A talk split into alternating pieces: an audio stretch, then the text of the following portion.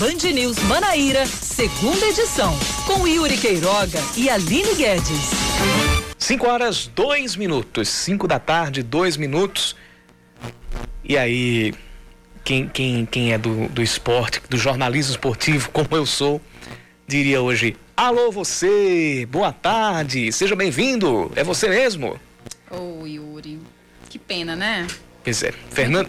Quem, quem, quem, quem criou esse bordão, alô, você, foi Fernando Vanucci, que teve passagem pelo Grupo Bandeirantes, como bem lembrou a Aline Fanelli agora há pouco, no, no Noticiário Nacional, e que morreu hoje aos 69 anos de idade lá na Grande São Paulo. Grande Fernando Vanucci, que teve passagem pela, pela Globo, pela Band, pela Rede TV, é, recentemente fez o quadro A Rússia é Logo Ali no portal UOL e faleceu hoje aos 69 anos. Você acompanhou já durante a, a, a, rede nacional, durante a rede Band News FM, já no finalzinho do Alta Frequência, a notícia dada pela Aline Fanelli. Estamos começando mais um Band News Manaíra, segunda edição. Estou aqui, Yuri Queiroga, ao lado de Aline Guedes. Seja bem-vinda, Aline. Boa tarde, Yuri Queiroga. Boa tarde aos ouvintes da Band News. De fato, é triste, né, a gente iniciar o jornal com essa notícia. Fernando Vanucci, um dos grandes nomes do jornalismo esportivo do país, cobriu o quê? Cinco Copas? Quatro? Seis. Seis Copas, Seis do, Copas mundo. do mundo.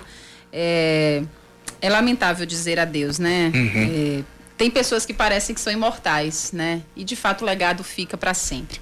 Mas a gente vai iniciando a nossa segunda edição até às seis da noite. A gente permanece com você, trazendo as principais notícias desta terça-feira, dia 24 de novembro de 2020.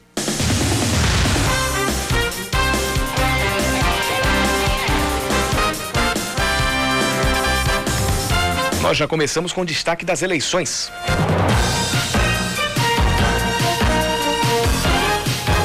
Na Band News FM, eleições 2020.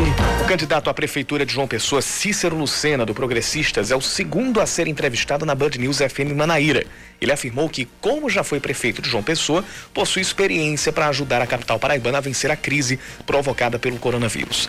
Cícero também revelou que uma das principais propostas é a regularização fundiária e a construção de 11 mil moradias para reduzir o déficit habitacional na capital paraibana. No primeiro turno, Cícero foi o candidato mais votado na capital paraibana, com 20,72% dos votos válidos. Ontem, as entrevistas na Band News FM Manaíra e na TV Band Manaíra foram com o candidato Nilvan Ferreira, do MDB, que obteve 16,61% dos votos válidos no primeiro turno. Os demais destaques do dia, uma estimativa do LabMEC, Laboratório de Inteligência Artificial e Macroeconomia Computacional da UFPB, mostra que a média dos valores recebidos de auxílio emergencial no Brasil foi de 894 reais. Na Paraíba, mais da metade dos domicílios se cadastraram para receber o benefício. O estudo também indicou uma tendência de queda no número de pessoas afastadas do trabalho por causa do coronavírus. Na segunda semana de agosto, o número do, no Brasil estava em 4 milhões e 300 mil trabalhadores que tinham que ficar em casa. Já na quarta semana do mês, a quantidade caiu quase pela metade, chegando a 2 milhões e 700 mil pessoas. Um outro estudo, dessa vez realizado por pesquisadores da UFCG, apontou um aumento de 130% no número de casos da Covid-19 em Campina Grande no intervalo de uma semana. Na Paraíba, a alta ficou em 21% no mesmo período, ou seja, até o fim da semana passada. A estimativa apresentada pelo professor Josenildo Brito de Oliveira é de que até a sexta-feira o número de casos no estado passe dos 146 mil. Segundo o boletim divulgado agora à tarde pela Secretaria de Saúde do Estado, já são 142.898 casos confirmados, com 313 novos registros nas últimas 24 horas. O número de mortos passou para 3.261, com um óbito, uma morte confirmada de ontem para hoje. A UPA Oceania, no bairro de Manaíra, volta a atender exclusivamente pacientes com sintomas da Covid-19 a partir de hoje. Quem estiver com síndrome gripal e sintomas como febre, cansaço respiratório e dor de garganta devem se dirigir ao local. As UPAs dos bancários Valentina e Cruz das Armas continuam, por enquanto, com atendimento de urgência e emergência. 30 unidades básicas de saúde vão fazer testes de RT-PCR, também conhecidos como os testes de SUAB três vezes por semana. O conselheiro afastado do Tribunal de Contas do Estado, Arthur Cunha Lima, pede aposentadoria da função. A solicitação já foi encaminhada à PBPrev e o deferimento do pedido deve ser comunicado à mesa diretora do, do TCE ainda nesta semana. Depois disso, a aposentadoria vai ser publicada no Diário Oficial do Estado e comunicada à Assembleia Legislativa, que vai ficar responsável por indicar um sucessor. Arthur Cunha Lima é um dos alvos da Operação Calvário e foi denunciado no Superior Tribunal de Justiça por suposta participação em um esquema para que o tribunal aprovasse as contas e os contratos da Cruz Vermelha e outras organizações sociais com o governo do estado durante os mandatos de Ricardo Coutinho de 2011 a 2018. O 13 vai entrar com um pedido de efeito suspensivo para que o zagueiro Alisson Cassiano esteja liberado para disputar os dois últimos jogos da Série C. O pedido que deve ser feito no Superior Tribunal de Justiça Desportiva vem depois que o árbitro da partida contra o Jacuipense anotou para Alisson uma expulsão após o fim do jogo. Quem realmente foi expulso foi o Wesley, o outro zagueiro reserva do 13 que se envolveu em uma confusão com jogadores do time adversário. A intenção do 13 é evitar problemas, aliás, evitar isso mesmo, evitar problemas com possíveis denúncias de irregularidade na escalação e evitar um duplo desfalque para enfrentar o Vila Nova neste sábado às 5 da tarde. O Galo é o penúltimo colocado do grupo A com 17 pontos e precisa vencer para não correr o risco de ser rebaixado já neste fim de semana. 5 da tarde, 8 minutos, confirmando 5 e 8. Hora de mais um Band News Manaíra, segunda edição. E você participa com a gente mandando sua mensagem para o nosso WhatsApp. 991 11 9207 991 11 9207.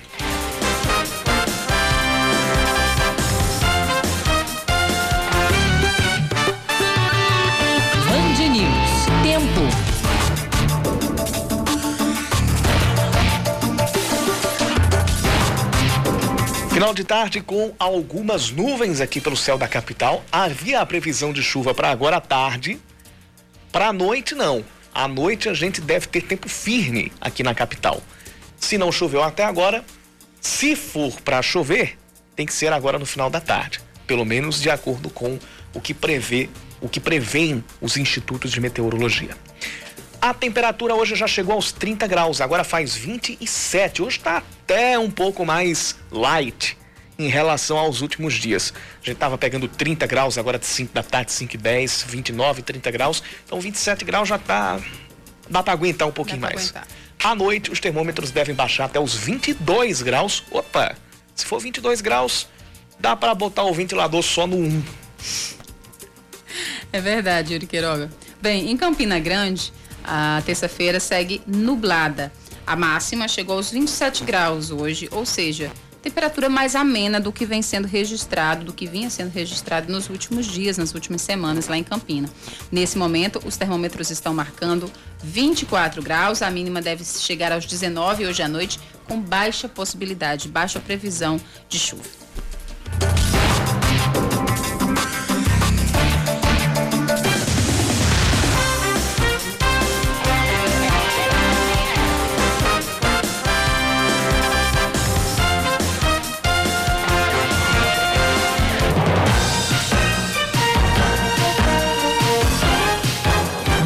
News FM, eleições 2020. Divulgada uma nova pesquisa com índices de intenção de voto, uma nova pesquisa de intenção de voto para a disputa do segundo turno aqui em João Pessoa. O levantamento feito pela Consult, pelo Instituto Consult, foi divulgado pelo Sistema Arapuã de Comunicação e mostra o candidato Cícero Lucena, do Progressistas, na frente na disputa pela Prefeitura da capital. Ele aparece com 54,6% dos votos válidos. Já o MDBista Nilvan Ferreira aparece com 45,4% das intenções de voto. Falei 54,6% dos votos válidos? Não. 54,6% das intenções de voto, simulando o cenário dos votos válidos. Ou seja, excluindo-se ali os votos brancos e nulos, ou também as pessoas que não souberam ou não opinaram. Pelo menos mil pessoas maiores de 16 anos foram ouvidas nos dias, pelo menos não, mil pessoas foram ouvidas nos dias 20 e 21 de novembro em 40 bairros da cidade. A margem de erro é de 3,1 pontos percentuais para mais ou para menos e a margem de confiança é de 95%. Intervalo de confiança, quer dizer. O, levantamento foi registrado no Tribunal Superior Eleitoral com o registro, o número PB 01577-2020. E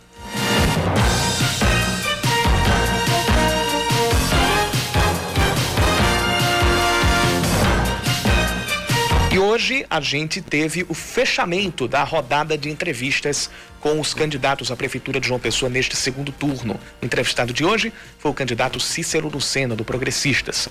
Um dos, assuntos, um dos assuntos abordados durante a sabatina com os apresentadores Cacá Barbosa e Rejane Negreiros foi a construção de moradia, moradias, a possibilidade da regularização e simplificação fundiária e os serviços da prefeitura como a liberação de alvarás. As informações estão chegando com o Leandro Oliveira.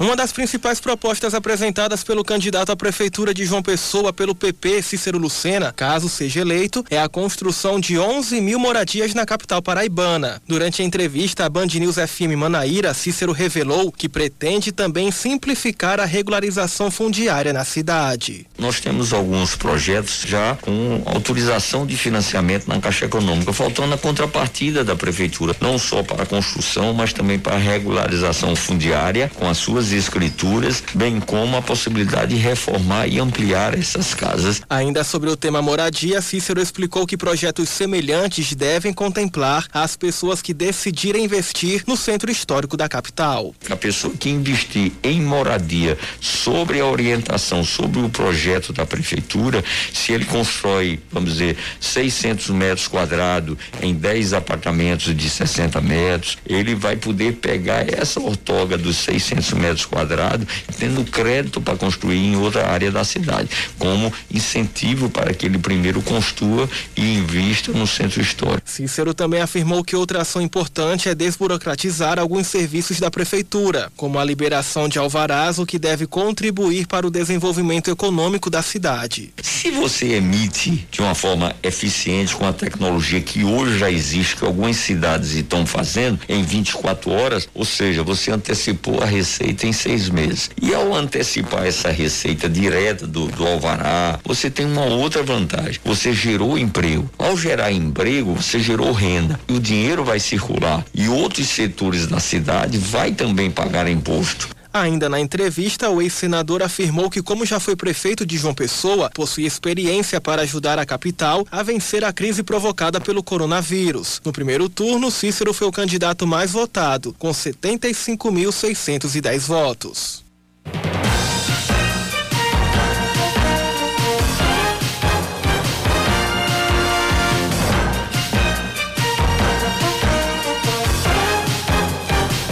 Votou no primeiro turno pode ir às urnas normalmente neste domingo. Apesar disso, segundo a legislação eleitoral, o eleitor que faltou por qualquer motivo no último dia 15 deve justificar o voto.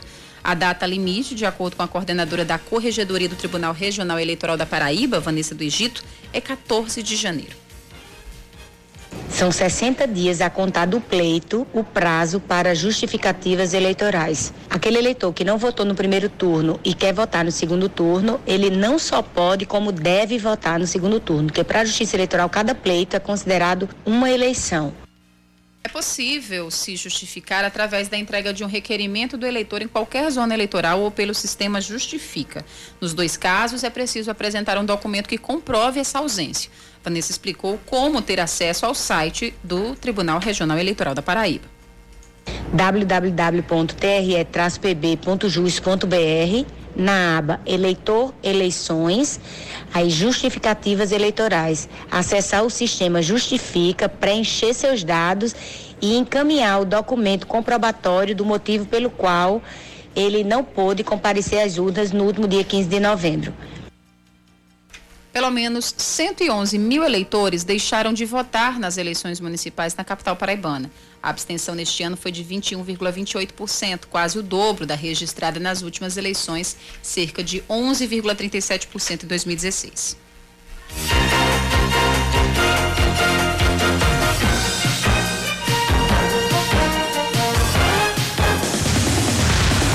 Antes da gente ir para o intervalo, a gente tem aqui os dados mais completos a respeito do último balanço divulgado pela Secretaria de Saúde do Estado dos números da Covid-19, número de pacientes que já se recuperaram, número de óbitos subiu mais uma vez.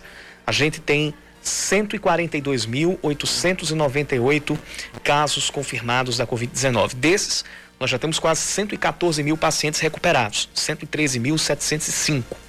Número de mortes subiu para 3.261. Foram cinco mortes confirmadas do balanço de ontem para o balanço de hoje, sendo uma realmente nas últimas 24 horas. A gente já tem mais de 452 mil testes feitos em todo o estado para diagnóstico da Covid-19. Mais de 195 mil deram negativo. Atenção aqui para os números a respeito da ocupação de leitos de UTI. Em João Pessoa, a ocupação de leitos adultos de UTI está na casa dos 56%. E é o maior índice das três principais regiões aqui da Paraíba. É o índice aqui da região metropolitana de João Pessoa, que inclui o Hospital Metropolitano de Santa Rita, além dos centros de referência aqui na capital. Em Campina Grande, esse índice já subiu para 38% e no sertão do estado subiu para 52%. A média de todo o estado está na casa dos 45%. João Pessoa registrou nas últimas 24 horas 92 casos e já tem 36.259 casos confirmados. Patos, Mamanguape, Cabedelo e Conceição fecham a lista das cinco cidades com o maior número de casos novos nas últimas 24 horas. 5 e 18.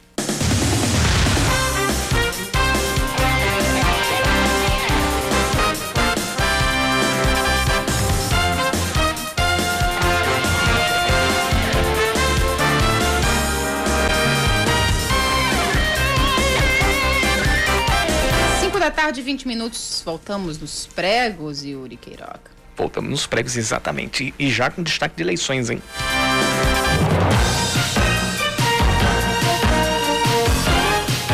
Na Band News FM, eleições 2020. O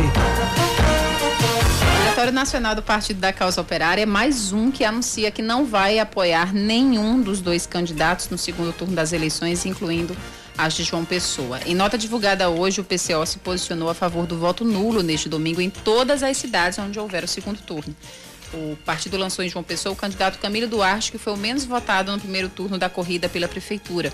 Ele teve 82 votos, o que dá 0,02% dos votos válidos.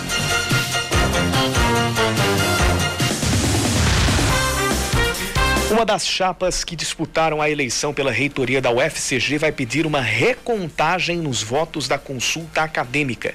A chapa 2, formada pelos professores John Kennedy Rodrigues e Marcos Vinícius, denuncia possíveis falhas no cálculo dos resultados. Segundo a nota divulgada hoje, os cálculos apontaram que o peso do voto dos professores passou de 70 para 78,5%.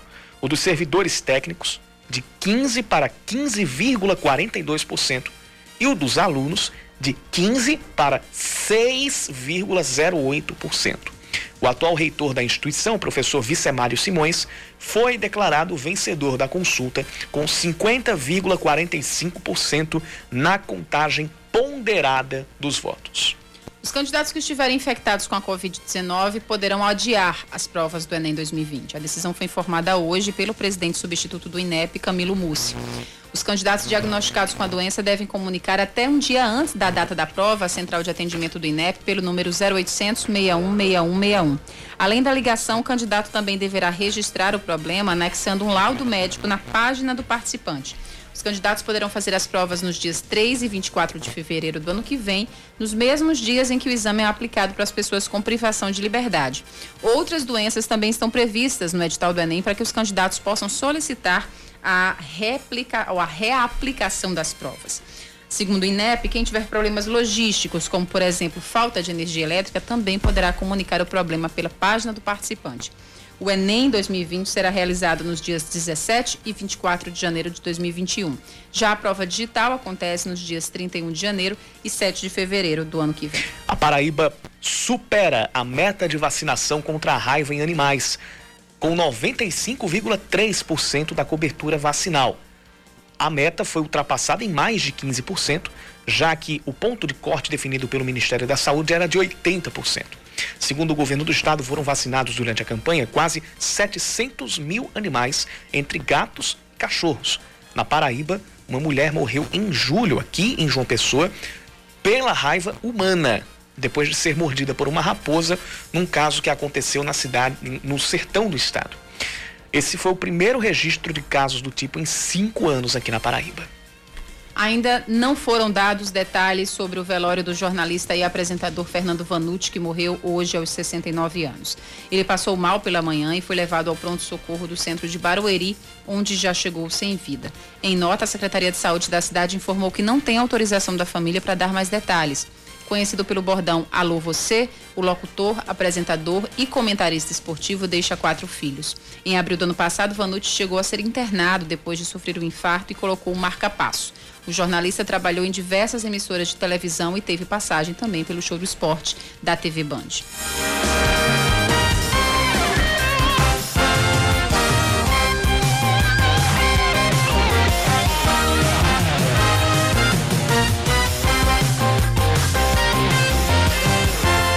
Como é que tá a expectativa para Black Friday? Na sua cidade, aqui em João Pessoa, aqui na região metropolitana? Expectativa para Black Friday com o seguinte adendo. Não pode ser aquela Black Friday que a gente vê, a gente vê e viu nos últimos anos, não. Porque no atual quadro é, é, é, é pedir para todo mundo sair contaminado. Então, aquelas cenas, pelo amor de Deus, corta. Não façam isso. Não se aglomerem o dia de promoções que acontece na próxima sexta, na verdade, já foi antecipado por muitas lojas. As Black Weeks, os Black Novembers da vida, enfim. Leandro Oliveira traz mais informações sobre isso.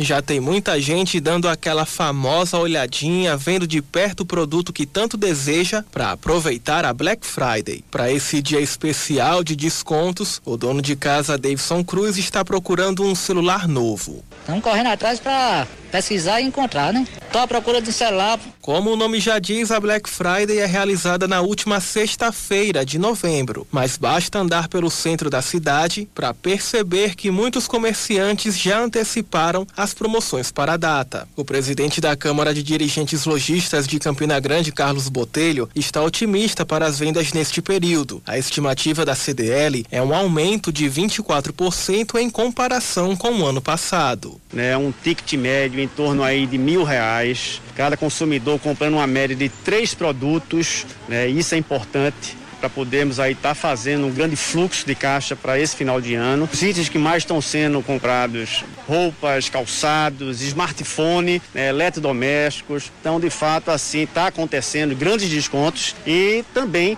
antecipando compras de Natal. Porém, os lojistas, a exemplo do gerente Evilásio Fonseca, não parecem tão animados assim. Nós estamos trabalhando para vender o mesmo tanto do ano passado. E esse novo normal está um pouco difícil porque a indústria em si, ela está trabalhando praticamente com 50% de, de seus funcionários e falta matéria-prima. Ah, nós não temos, o mix da gente não está igual ao mix do ano passado, principalmente na linha de móveis de madeira. Os demais não, a gente tem muita abundância. Então, com tantos anúncios de ofertas, a dica dos órgãos de defesa do consumidor é pesquisar para garantir descontos de verdade.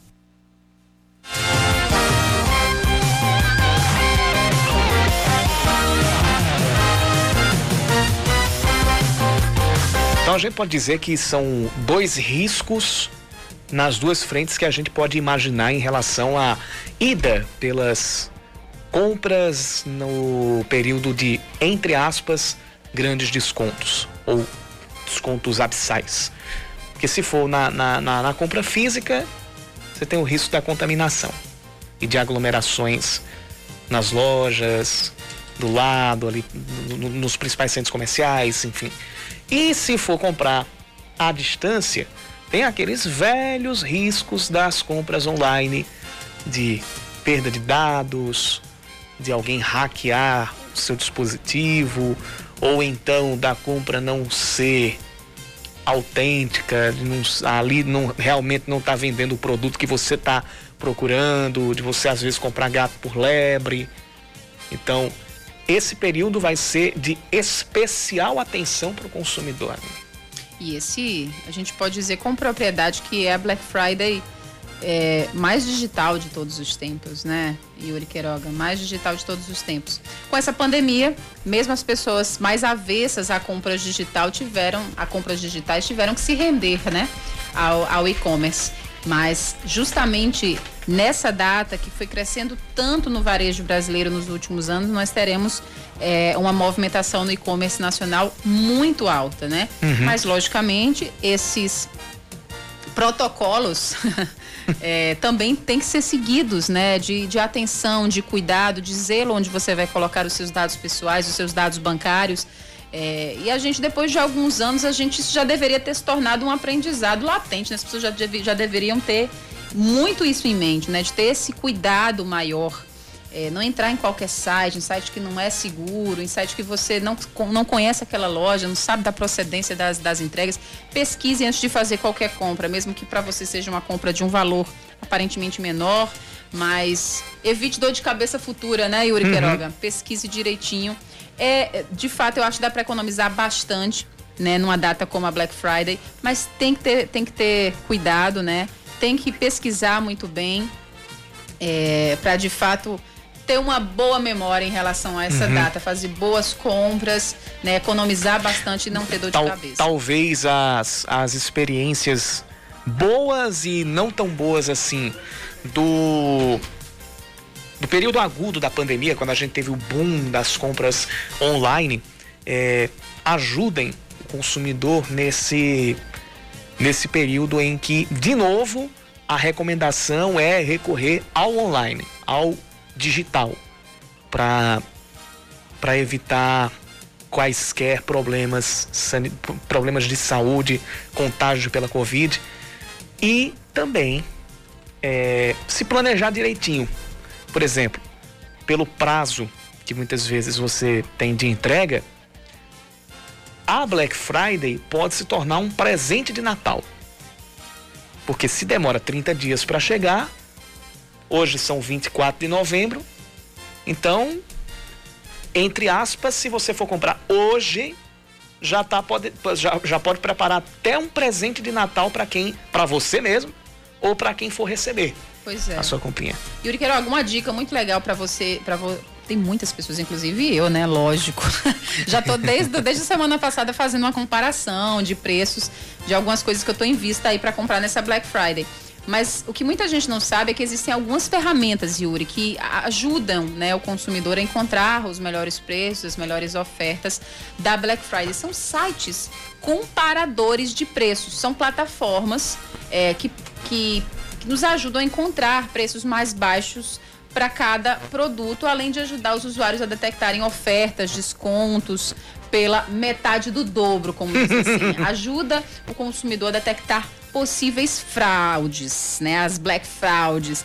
Então, é, tem o Compare Tech Tudo, tem alguns, alguns, algumas ferramentas nacionais e também de fora que você joga lá, por exemplo, você quer comprar um smartphone, Yuri. E aí você coloca o smartphone, mais ou menos é, a marca que você quer, o limite de valor que você quer. E aí ele vai listar todas as lojas, né, todos os sites é, que estão fazendo a venda daquele produto e você tem acesso à comparação de preços e também sites que possam ser é, fraudulentos. Então isso ajuda bastante, otimiza o tempo do consumidor nessa Black Friday, é, nessa data que é, a, como a gente já falou, é a data mais digital da história das Black Fridays, né, do varejo. É, do e-commerce nacional e internacional por causa da pandemia. Então vale a pena você procurar esses, esses comparadores de preço, porque além de otimizar o seu tempo, também vai te ajudar a não cair nessas pegadinhas sem graça, né, dessa data.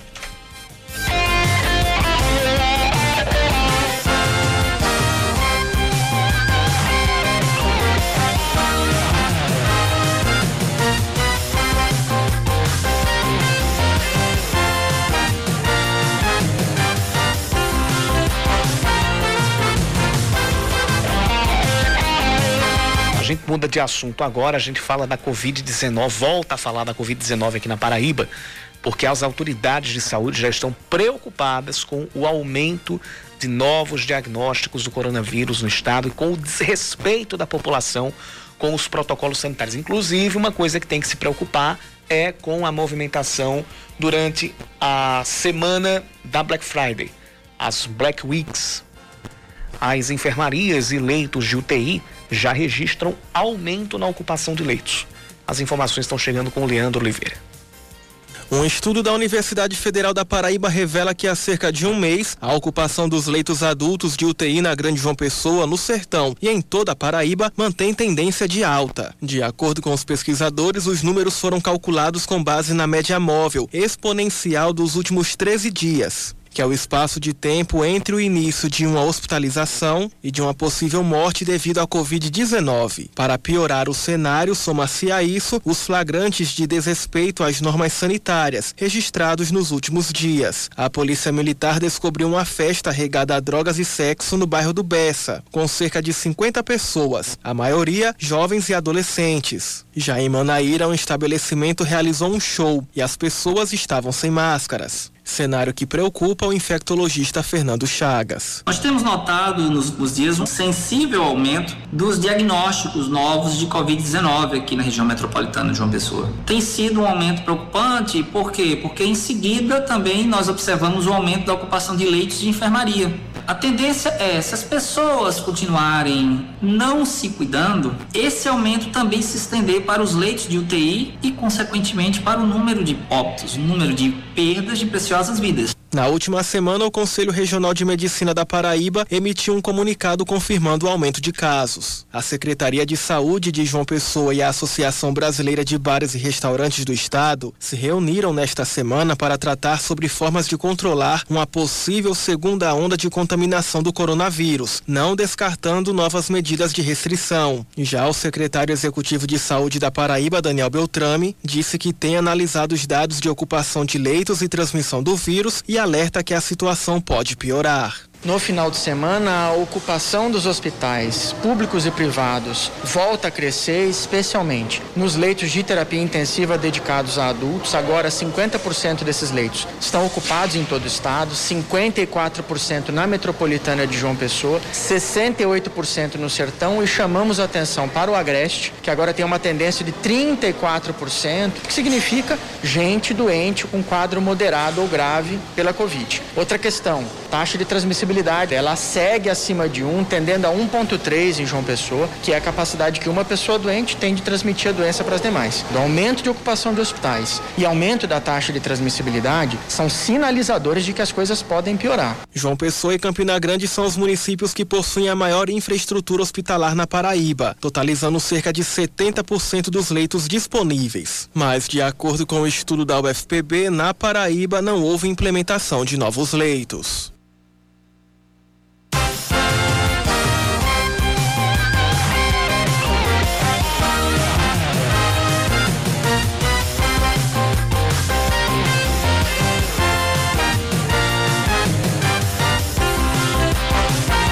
Partir de agora, a unidade de pronto atendimento do Jardim Oceania, a UPA Oceania aqui em João Pessoa, vai atender exclusivamente pacientes com sintomas da Covid-19.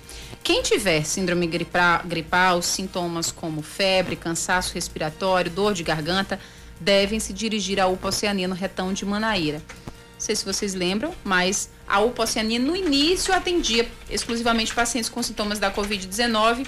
Com a baixa no número de casos, voltou a atender quaisquer pacientes, né?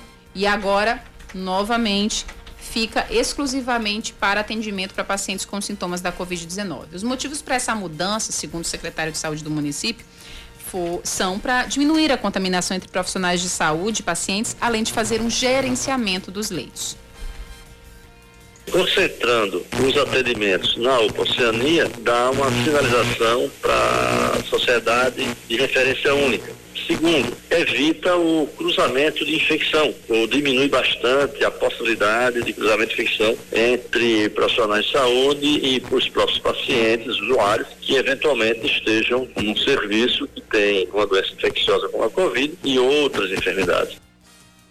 A secretária Adalberto Fugêncio explicou quais foram os fatores para escolher especificamente a UPA Oceania. Entre eles estão a estrutura e a posição geográfica. Primeiro que a UPA Oceania ela é a menor, apesar dela ter mais leitos que as outras. Cada UPA tem nove leitos, três vermelhos e seis amarelos, o que dá 36, mas a UPA a Oceania tem mais dois leitos além das outras, ou seja, tem 11 leitos. E esse fator geográfico também está havendo um, pique, um repiquezinho da infecção, mais nas áreas litorâneas. As outras três UPAs, Valentina, Cruz das Armas e Bancários, continuam com atendimento de urgência e emergência para a Covid-19. Então, quem tiver sintoma naquela região de Cruz das Armas, Bancários e Valentina, pode procurar as UPAs. Sintomas mais graves. E os sintomas mais leves devem procurar as UBSs e dos 100 prédios de UBSs, você tem 30 que estão testando suave. Então, o médico pode atender você numa UBS que não tenha o teste, RT-PCR, Caso a UBS não realize o teste suave, que é feito com o uso de um cotonete, o médico de plantão pode encaminhar o paciente para outra unidade para realizar o exame. Os testes serão feitos todas segundas, quartas e sextas pela manhã. Desenvolva sua vocação com ensino humanizado. Vestibular 2021.1. Temos vagas fiéis e Medicel para alunos do internato. Provas dia 4 de dezembro. Acesse cienciasmedicas.com.br e dê um start no seu futuro. Ei, compadre, tu vai ficar aí parado, é? Vem-te embora pro breque fiado do Armazém Paraíba, rapaz. Olha como tá bom. Vem-te embora, menino. É, tem freezer horizontal por 1.899. A fritadeira sem óleo. Eu só óleo.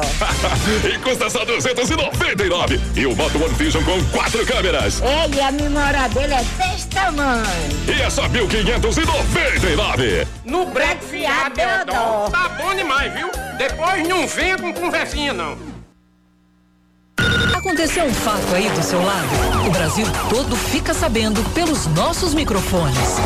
Na Band News FM, as notícias que te interessam têm sempre prioridade.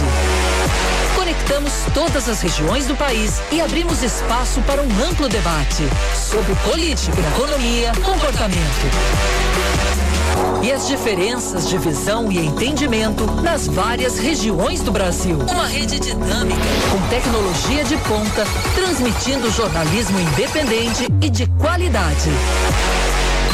Band News FM. Em um segundo, tudo pode mudar.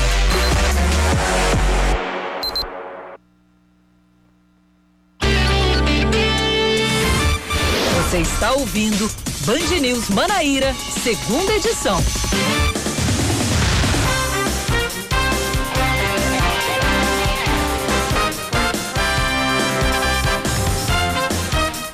Cinco da tarde, 42 minutos. Nós já estamos com mais um jornal no Band News Manaíra, segunda edição.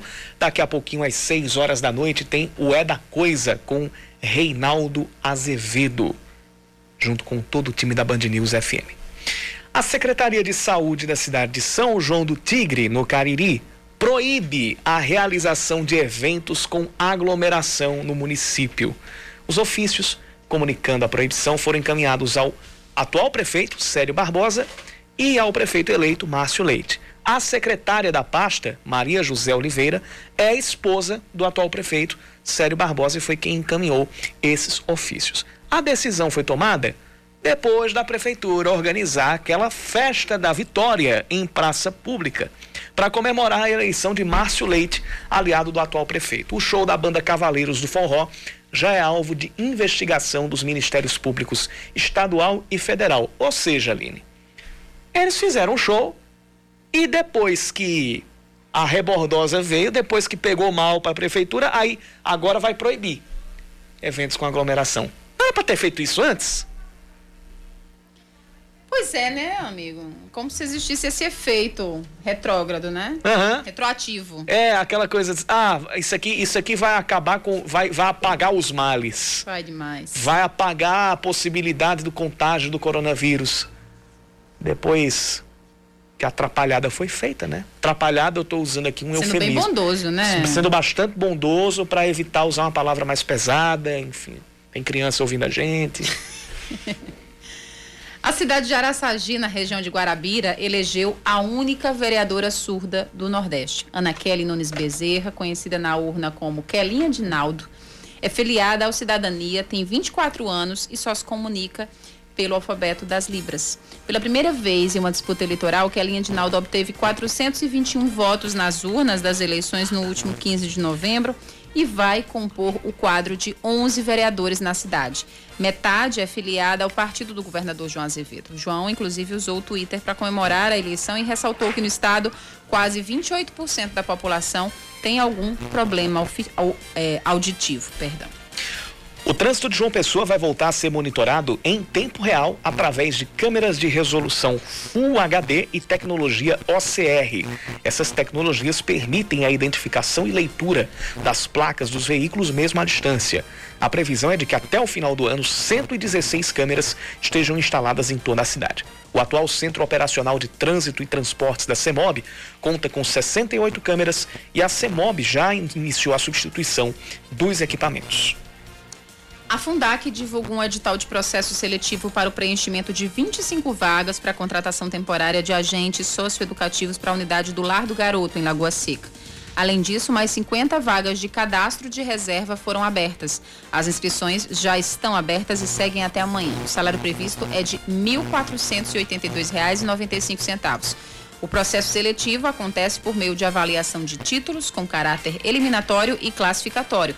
O resultado final já deve ser divulgado no próximo sábado.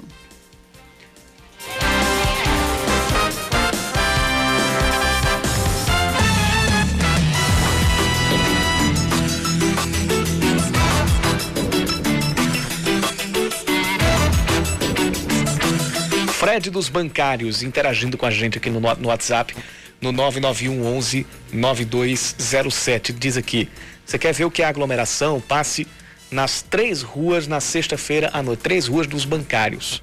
É, e ali não é somente, não é o único exemplo, não. É, vários outros a gente, a gente pode notar em outros cantos aqui de uma pessoa. É, é, é aquela, aquela sensação do. São duas coisas. A primeira é das pessoas que acham que a pandemia já acabou.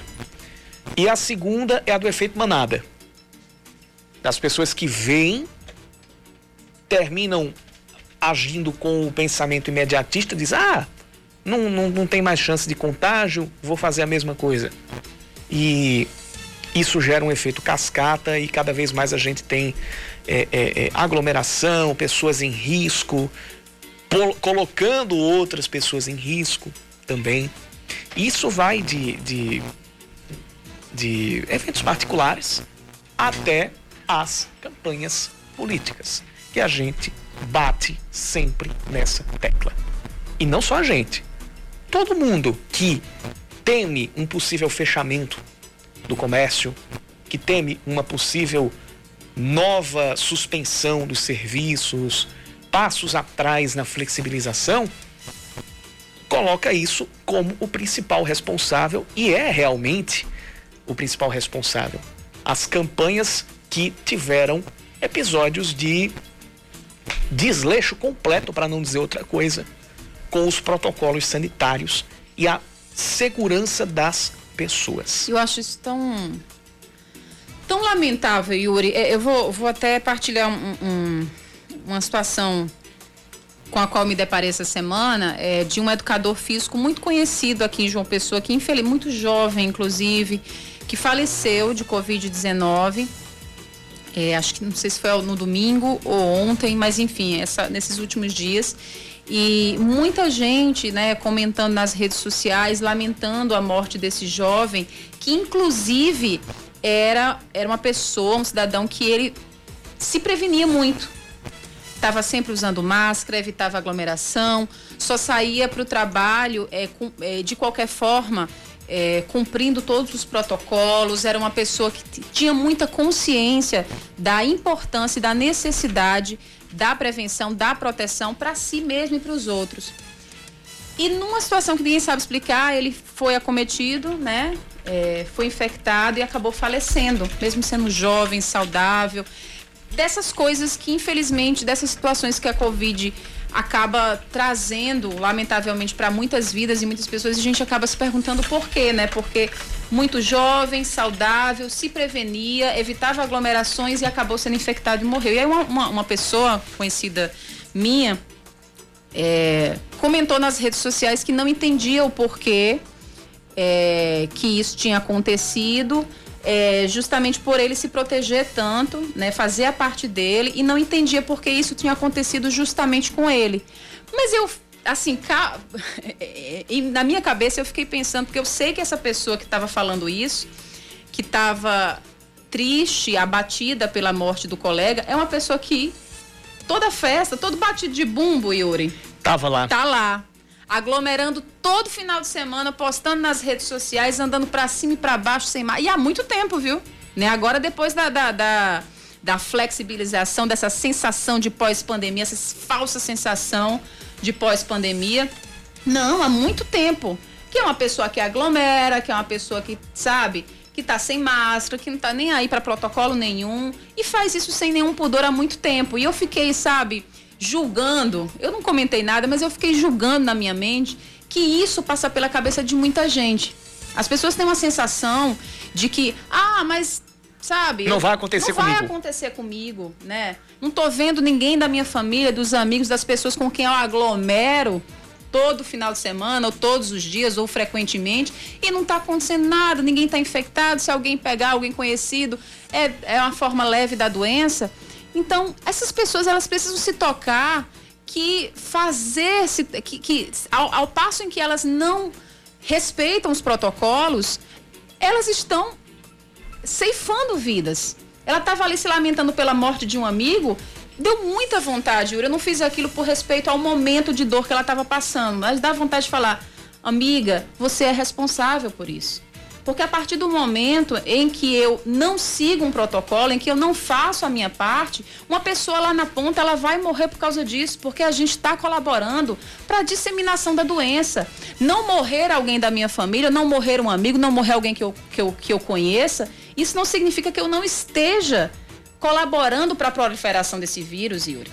Então é isso que as pessoas precisam acordar e, e, e, se tocar e ter o respeito pela vida dos outros, pela sua própria vida e pela vida dos outros. Eu não estou falando que você tem que ficar enterrada dentro de casa, morar numa caverna, não fazer nada. Eu não estou falando isso, mas faça pelo menos a sua parte no mínimo. Se tiver que sair de casa, para trabalhar, como a gente está saindo todos os dias, né, Yuri? Uhum. A gente está andando. Desde o início, de, assim. De transporte público. A gente, a gente, não teve, a gente não teve negócio de. A, a, a, Aqui a gente teve a escala é, das pessoas, principalmente aquelas de grupo de risco. Eu estive afastada. A Aline um tempo, foi um exemplo. Você ficou. Mas ficou... você desde o início teve que trabalhar. Exato. Mas você, eu sei sim que você está tomando as suas, as suas medidas, seus protocolos, assim como todas as pessoas aqui da rádio. Não são pessoas que estão saindo para lazer levianamente, não são pessoas que estão. E como várias outras pessoas, pessoas que nos ouvem, pessoas que estão trabalhando em vários outros. estão fazendo a parte delas. Exato. E essas pessoas precisam ser respeitadas. Essas pessoas precisam ser respeitadas. Então, esse rapaz, esse educador físico, físico que morreu, ele estava talvez acima de qualquer suspeita sobre um, uma possível é, uma possível vítima da Covid, porque era jovem, saudável, sem comorbidades e fazia a sua parte e se protegia. E mesmo assim foi uma vítima fatal da Covid. São as pessoas que estão desrespeitando os protocolos que estão matando pessoas como essa e como muitas outras que estão morrendo todos os dias. A, a pandemia não acabou, minha gente. E está longe de acabar, infelizmente. Está longe de acabar, infelizmente. Ah, a vacina está aí à porta. A gente pensa que uma dose da vacina vai, vai, vai nos imunizar. A gente sabe que não. A gente já conversou aqui com pessoas, com profissionais da área. E sabe-se lá quando as vacinas vão chegar. Ainda tem esse outro problema. Ainda tem esse outro problema, Yuri. Então tenha respeito pela sua vida, tenha respeito pela vida do próximo. Né? Porque, infelizmente, talvez a sua levianidade de estar tá nas ruas, de, de, todo jeito, não é só de estar nas ruas, mas estar nas ruas de toda forma, de todo jeito, pode um dia acabar. Já que as vidas que você não conhece, você, né, parece que as pessoas não ligam, mas um dia a morte pode bater a porta de uma pessoa hum, né, da sua família, um amigo seu. seu, como isso aconteceu. E, eu... e o que mais entristece é que esse desrespeito também é visto por algumas pessoas que dizem querer representar a todos nós em prefeituras ou em casas legislativas. É muito triste. E essas pessoas ainda são representadas.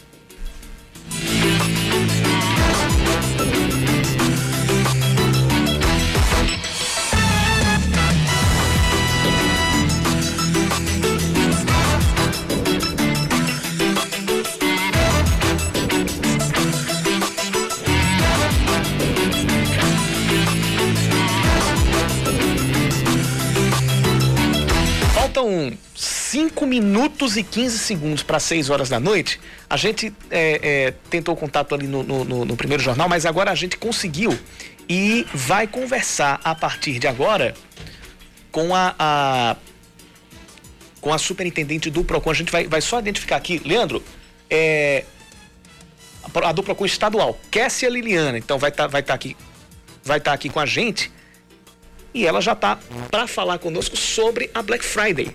Kessia Liliana, seja bem-vinda ao Band News Manaíra, segunda edição. Boa tarde para você. Boa tarde, Uri. Boa tarde, Aline e a todos os ouvintes da Band News, segunda edição. Sempre é um prazer poder dialogar com vocês e tirar dúvidas dos nossos consumidores. Realmente, Black Friday tem tudo a ver com fiscalização.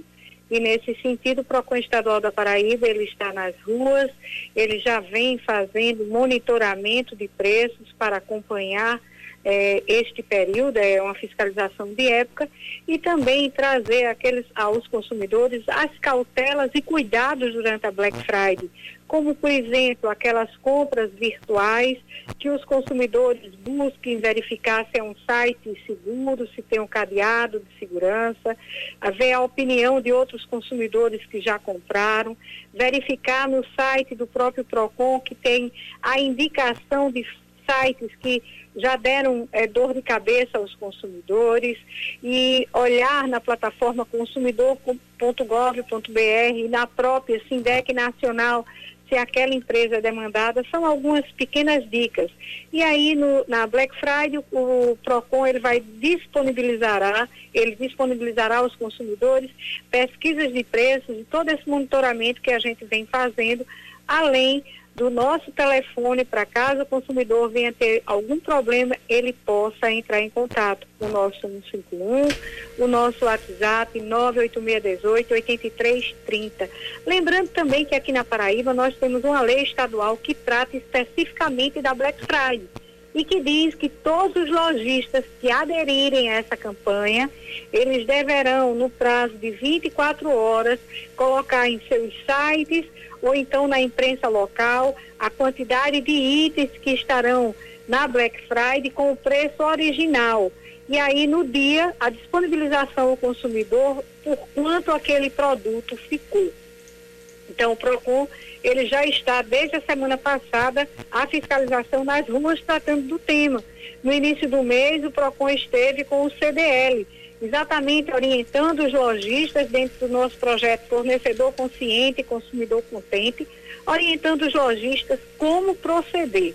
Em caso qualquer consumidor venha ter qualquer dificuldade, o PROCON estará à disposição para atender. É, superintendente, então, é, o PROCON já vem fazendo esse trabalho, né, pré-Black Friday, fazendo o acompanhamento, monitoramento de preços de muitos produtos. Tem como a senhora passar alguns números em relação a lojas, a produtos que estão sendo monitorados e há quanto tempo? Não, Aline, há três meses que nós estamos monitorando. Geralmente a gente solta no dia da Black Friday. Aí o consumidor, através do nosso site procon.pb.gov.br, ele vai ter a lista completa. Até porque a gente não vai soltar, soltar antes do tempo, não é verdade? É, geralmente nesta data a gente disponibiliza para os lojistas, para é, os comerciantes de uma forma geral e para, principalmente para os consumidores. Né? Então, esse trabalho que é feito, geralmente a gente escolhe um dia da semana, elencamos alguns itens, aqueles de maior desejo dos consumidores, e aí a gente faz esse monitoramento. Lembrando que nós, consumidores, somos os principais fiscais. Por quê? os, os itens de consumo, o universo é extremamente alto. Nesse sentido, o PROCON pega uma parcela. Se dentro daquela parcela a gente encontra algum elemento de distorção, a gente vai é, tentar corrigir, co, co, é, coibir e aplicar as penalidades. No entanto, nós consumidores devemos sempre, por exemplo, eu quero é, comprar na Black Friday itens de cama, mesa e banho para minha residência, então eu já estou previamente analisando o preço, printando essas informações para caso aquelas empresas que eu escolhi comprar, elas digam que estão vendendo com 30% de desconto, eu possa verificar e exigir o cumprimento da oferta. Lembro também a todos que a, o prazo de reflexão ele continua vigente, ou seja, o consumidor que fez compras pela internet, ele tem o direito ao prazo de arrependimento, que é aquele prazo de reflexão, de sete dias a contar do recebimento do produto, se ele vai querer ou não continuar com aquele item. Lembro também que no momento da compra o consumidor tem que ficar atento, prazo de entrega, valor do frete, porque são problemas que às vezes os consumidores têm e que só conclui a transação quando o item está no carrinho uhum. e a transação ela é aceita. Então são algumas dicas que o Procon disponibiliza para os consumidores que podem acompanhar no nosso site. O PROCON, através do nosso 151, através do nosso WhatsApp 98618-8330, vai estar de prontidão auxiliando os consumidores. Lembrando também que amanhã nós iniciaremos o segundo mutirão virtual de negociação de dívidas para os consumidores de Cajepa e Energisa. Então, a partir de amanhã, os consumidores eles poderão acessar o nosso WhatsApp, uhum. participar do mutirão, que a partir da segunda-feira também iniciarão as negociações em condições diferenciadas. Kessia Liliana, superintendente do PROCON estadual, muito obrigado pela participação. Infelizmente, nosso tempo já está aqui estouradíssimo, mas a gente agradece pela sua participação, Kessia. Eu que agradeço, Yuri. Um abraço para você, para a Aline, para todos os ouvintes da Band News FM, segunda edição. É um prazer sempre poder auxiliar. Prazer é todo nosso.